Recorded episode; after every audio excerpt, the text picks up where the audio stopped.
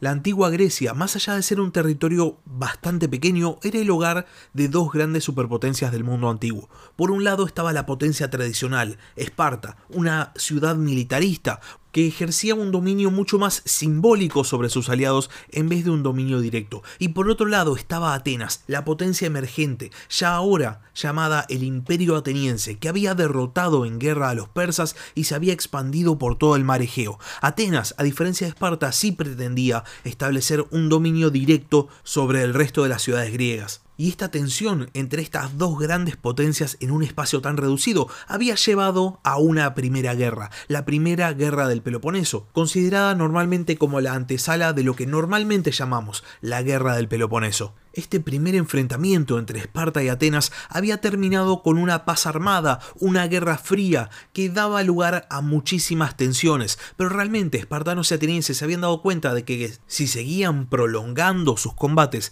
eventualmente iban a salir perdiendo los dos, así que habían aceptado esta situación bastante incómoda de una guerra fría, de una paz armada, y se habían quedado con eso. La paz que habían firmado se llamó la paz de los 30 años y estableció la existencia de dos áreas de influencia dentro del pequeño mundo de los griegos. Por un lado, la Liga del Peloponeso liderada por Esparta y por otro lado, la Liga de Delos, el imperio ateniense, obviamente liderado por Atenas. Esto también había sido necesario, porque del otro lado del Egeo, más allá de las fronteras del imperio ateniense, el imperio persa se estaba recuperando de las heridas que había sufrido a manos de los griegos y por ende los griegos no podían darse el lujo de estar luchando tanto tiempo entre sí. La paz de los 30 años estaba destinado a eso, a durar 30 años. Sin embargo, en los primeros años, al poco tiempo de la firma de este tratado entre Esparta y Atenas, este tratado de paz va a ser puesto a prueba en numerosas ocasiones y eventualmente va a terminar derivando en un conflicto armado a gran escala.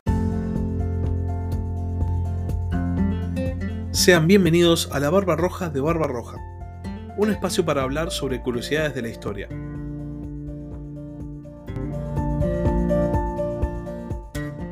Los espartanos y los atenienses habían ido a la guerra, pero ahora ya estaban en paz. Habían firmado un tratado y este tratado se suponía que tenía que durar 30 años y que eventualmente se iba a prorrogar. El problema con el tratado que habían firmado es que legitimaba la existencia de dos grandes esferas de influencia en un territorio muy pequeño. Y lo peor es que legitimaba el hecho de que estas dos grandes esferas de influencia iban a competir por cooptar al resto de las ciudades griegas. O sea, este tratado de paz había sido simplemente barrer bajo la alfombra, dejar el problema para después. Y el tema es que estos problemas no tardaron en llegar, pero no ahora entre espartanos y atenienses, sino entre atenienses y otro miembro de la Liga del Peloponeso, Corinto, una ciudad que había sido una gran potencia naval, que había perdido en la carrera naval con Atenas, pero que sin embargo seguía siendo una ciudad muy importante, segunda en importancia en la Liga del Peloponeso solo detrás de Esparta. La situación de Corinto daba mucho más espacio a tensiones con Atenas que la situación de Esparta, porque Corinto, al igual que Atenas, también se había expandido por el mar, también había fundado colonias, y de hecho, varias de estas colonias habían quedado inclusive bajo el dominio del imperio ateniense. Ahora bien, hay una cuestión muy interesante con respecto a Corinto, que es que más allá de estar en competencia constante con Atenas, no buscaba la confrontación directa. De hecho, solo cinco años después de la firma de la paz de los 30 años, una ciudad de la Liga de Delos, Samos, una ciudad muy importante, se había rebelado contra el dominio ateniense con el apoyo de sátrapas persas.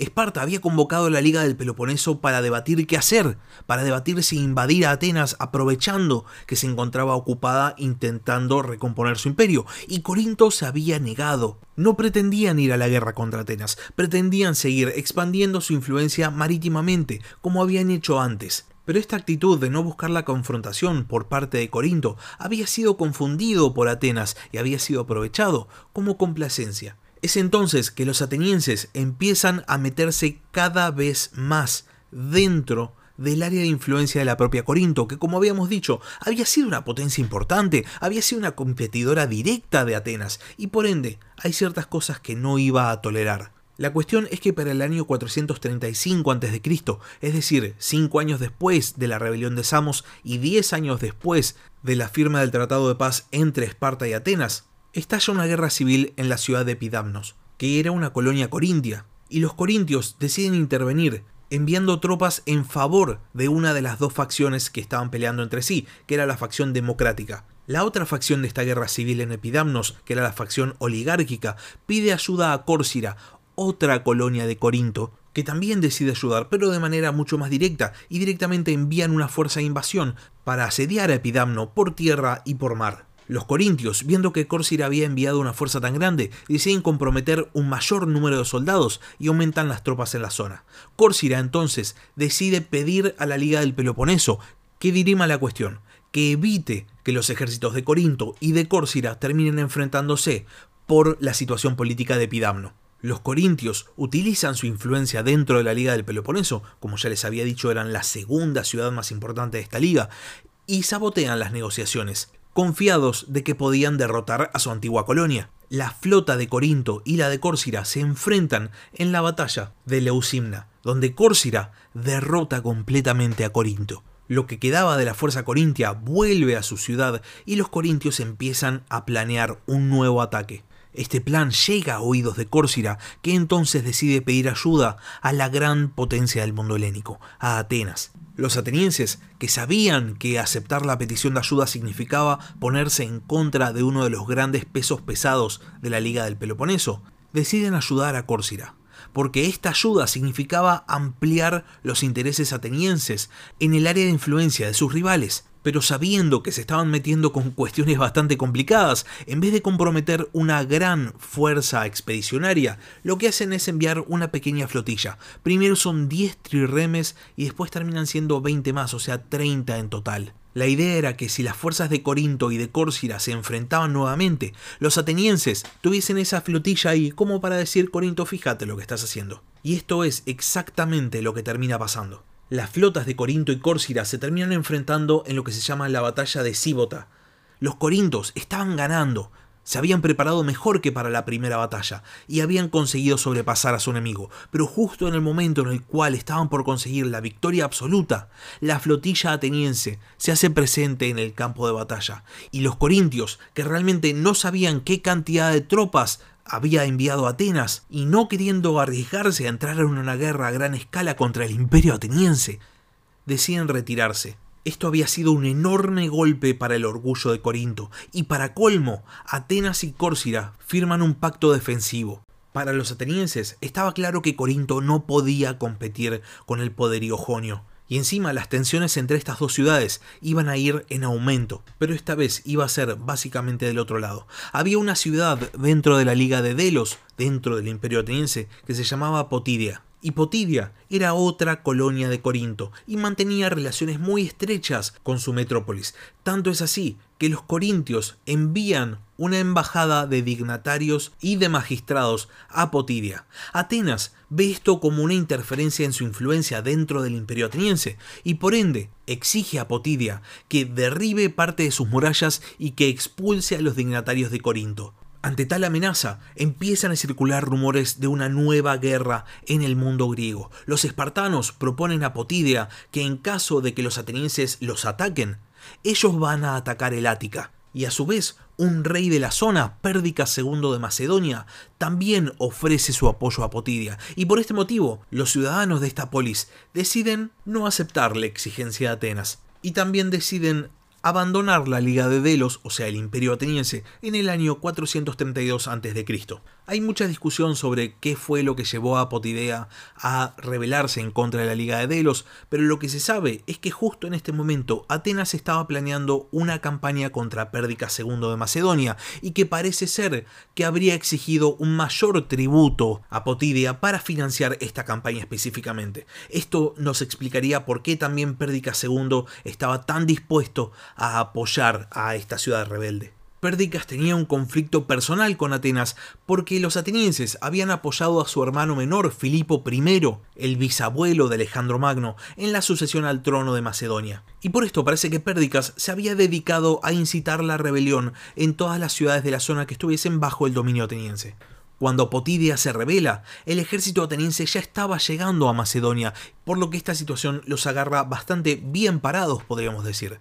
Los atenienses igual deciden dividir las cuestiones y organizarse bastante bien. Lo primero que hacen es desembarcar en Macedonia, empezar a tomar algunas ciudades y forzar a Pérdicas a firmar un tratado de alianza. La cuestión era simple, ellos dejaban de reconocer a Filipo como legítimo rey y Pérdicas se comprometía a enviar ejércitos a retomar las ciudades que él mismo había incitado a rebelarse. El hecho de que los atenienses hubiesen elegido primero sacarse encima el tema de Macedonia no es casualidad. También al mismo tiempo se habían enterado que Corinto había empezado a enviar tropas para apoyar la rebelión de Potidia. Y el problema más grande para las fuerzas atenienses es que Atenas no podía comprometer un número muy grande de tropas porque estaban bastante al tanto de la amenaza de Esparta de que iban a invadir el Ática. Entonces la solución lógica era sacarse encima primero a Macedonia y después encarar una lucha contra Potidia y Corinto, a las cuales una vez más los atenienses pensaban que podrían derrotar fácilmente.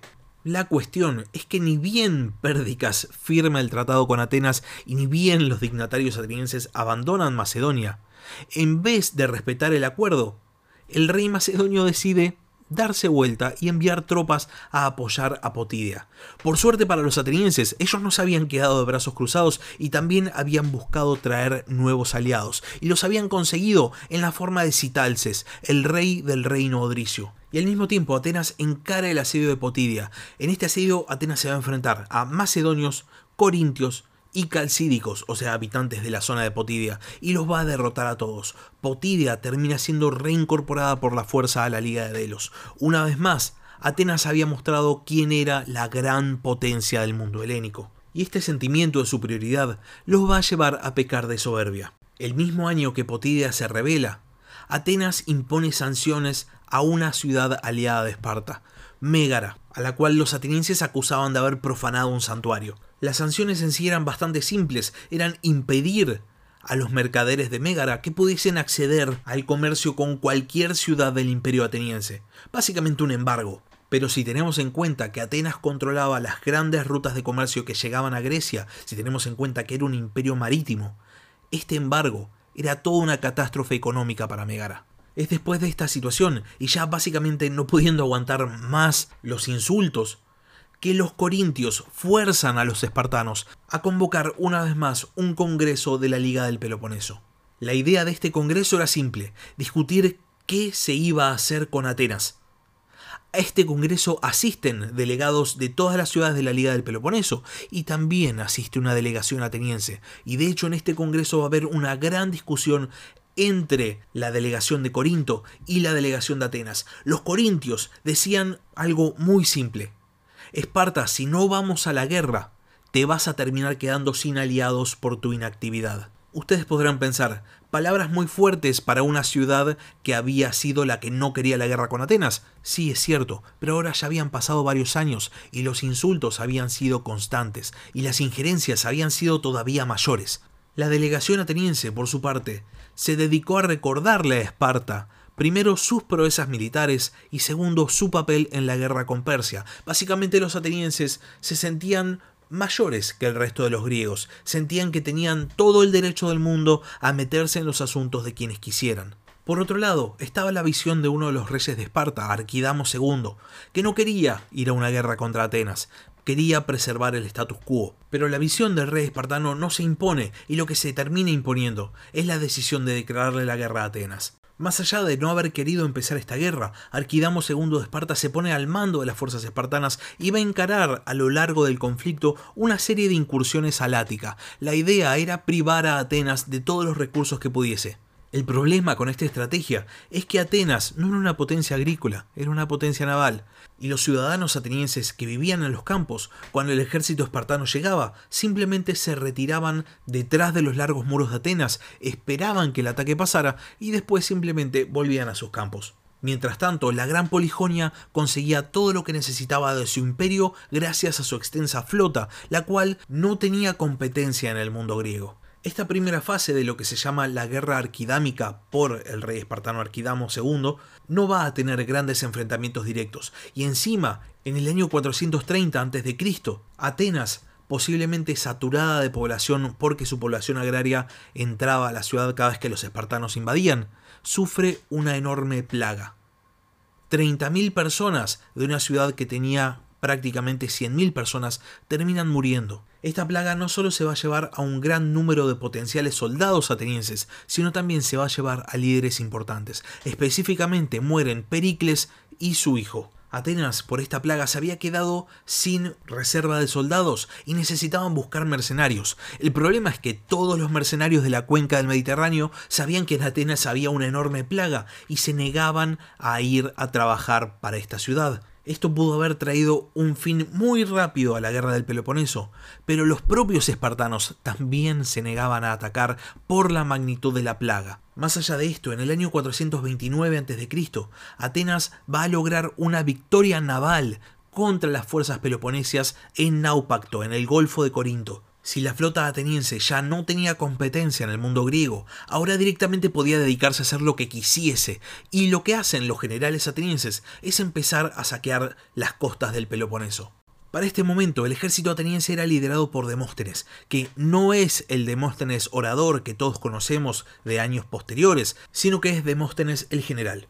Demóstenes va a decidir llevar la guerra a territorio hostil. Durante los primeros años de la guerra arquidámica, de esta primera fase de la guerra del Peloponeso, Atenas aconsejada por Pericles, se había quedado bastante a la defensiva. No tenían por qué ir a atacar, tenían la supremacía en todos lados, y entonces simplemente resistían. Pero ahora Pericles había muerto, y con Demóstenes como hombre fuerte en Atenas, la mentalidad cambia. Demóstenes lo que va a hacer es construir una serie de fortificaciones alrededor del Peloponeso con el fin de cercar a sus enemigos. Una de estas fortificaciones estaba en Pilos, y cuando los espartanos se enteran que los atenienses estaban tan cerca, deciden ir a atacarlos. De esta manera, para el año 425 a.C., los espartanos envían una fuerza hacia Pilos con el fin de derrotar a las fuerzas lideradas por Demóstenes.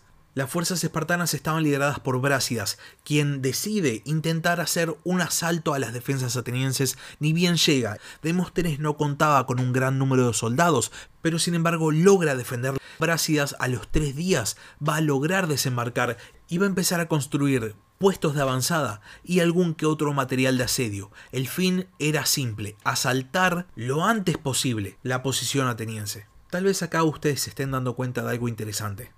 ¿No es que los atenienses tenían la mayor flota del mundo griego? ¿Dónde estaba esa flota? ¿Cómo es que los espartanos pudieron llegar y pudieron desembarcar? O sea, pudieron hacer una aproximación por mar. Demóstenes ya sabía que los espartanos estaban por ir a atacarlo y había enviado su flota a realizar otra tarea, liberar Córcira, que había sido capturada. La cuestión es que cuando los espartanos llegan no desembarcan la totalidad de su ejército, sino que dejan la flota protegiendo la playa y al tercer día la flota ateniense llega y entabla combate contra la flota espartana y la destruye por completo, en lo que se conoce como la batalla de Pilos. Ahora la fuerza espartana que había desembarcado del otro lado del estrecho, en la isla de Facteria, estaba rodeada, estaba atrapada en una isla hostil. Parte de la flota ateniense, que estaba compuesta por soldados ligeros como peltastas o arqueros, desembarcan con Cleón al mando. Los espartanos intentan negociar con los atenienses, pero las negociaciones se caen, y por este motivo intentan entablar batalla con el ejército de Cleón. Pero las tropas ligeras, los peltastas, viendo la carga de los soplitas espartanos, simplemente se retiraban, aprovechaban que estaban armados de manera muy ligera con estos escudos que se llaman pelte y sin armadura, se retiraban unos metros, y desde una distancia segura se dedicaban a hostigar con jabalinas, con flechas, con ondas al ejército espartano los espartanos intentaban de vuelta cargar contra el ejército de Cleón, y de vuelta los peltastas y los arqueros se retiraban a una distancia segura, aprovechando que estaban armados de manera mucho más ligera y hostigaban a los soldados espartanos. El resultado es que los espartanos se terminan retirando a uno de estos puestos de avanzada que habían construido, y los atenienses empiezan a rodearlos. Finalmente, para evitar un enfrentamiento directo, un comandante mesenio del ejército ateniense logra rodear el fuerte espartano y aparecer en la retaguardia. Los espartanos, famosos por pelear hasta el último hombre, deciden rendirse y son hechos prisioneros. Todos estos sucesos se conocen como la batalla de Esfacteria y causan una ola de conmoción en Grecia. Los espartanos se habían rendido, Los descendientes de Leónidas habían sido hechos prisioneros. Atenas estaba en el punto más alto de su moral. Sin embargo, ese mismo año, los atenienses son derrotados por los beocios en la batalla de Delio. Y esto era un enorme problema, porque los atenienses no tenían muchos soldados para gastar. Cada derrota que Atenas sufriese era mucho mayor por la plaga que habían sufrido. Y es entonces cuando Esparta decide cambiar de estrategia. Un enfrentamiento directo con Atenas evidentemente no iba a dar resultado, porque invadir el Ática no daba ningún resultado, Atenas tenía muy buenas fortificaciones y pelear en el mar o en regiones cercanas a la costa era imposible. Así que tal vez, y teniendo en cuenta de que Atenas necesitaba mercenarios para poder llevar a cabo su guerra por la plaga que había sufrido, tal vez había que darle un enfoque un poco más económico a la cuestión. Y es entonces cuando Esparta decide enviar una expedición con Brásidas al mando para atacar el centro económico del imperio ateniense, Anfípolis, en Tracia, un lugar famoso por sus minas de plata que abastecían el tesoro de la Liga de Delos. Cuando los atenienses se enteran de este movimiento, deciden enviar a Tucídides, sí, Tucídides, el historiador, para que defienda a Anfípolis, pero los espartanos llegan primero y Brásidas, en vez de encarar un asedio y una conquista trabajosa, decide ofrecerle a los habitantes de Anfípolis un trato. Si ellos abandonan la ciudad, van a ser respetados. Y los que quieran quedarse para conservar su propiedad también van a ser respetados. Lo único que se pide es que rindan la plaza.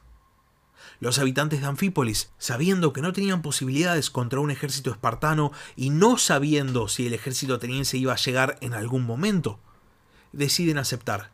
Brasias captura el centro económico del imperio ateniense de una manera muy sencilla, con un tratado.